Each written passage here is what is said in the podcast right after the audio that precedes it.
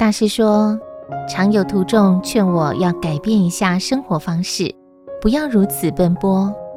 但想到电视机前有多少信众等着看法语，我就要拨空来录影。书桌前传真、信函、公文、电话，邀约我前去讲演、开示、座谈，诚恳的语气，闻法的盼望，等候回音的询问，我实在不忍心说不。信众间的婚丧喜庆慰问、祝贺、法会、开光、皈依、受戒等仪礼，是不可推却的分内事。回到山上。课徒的责任，教养、上课、解惑、开示、修持，是为人师的责任。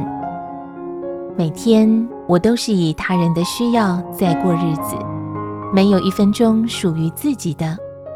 而一天只有二十四小时，奔波只是为争取更多的时间来满足大家的愿望。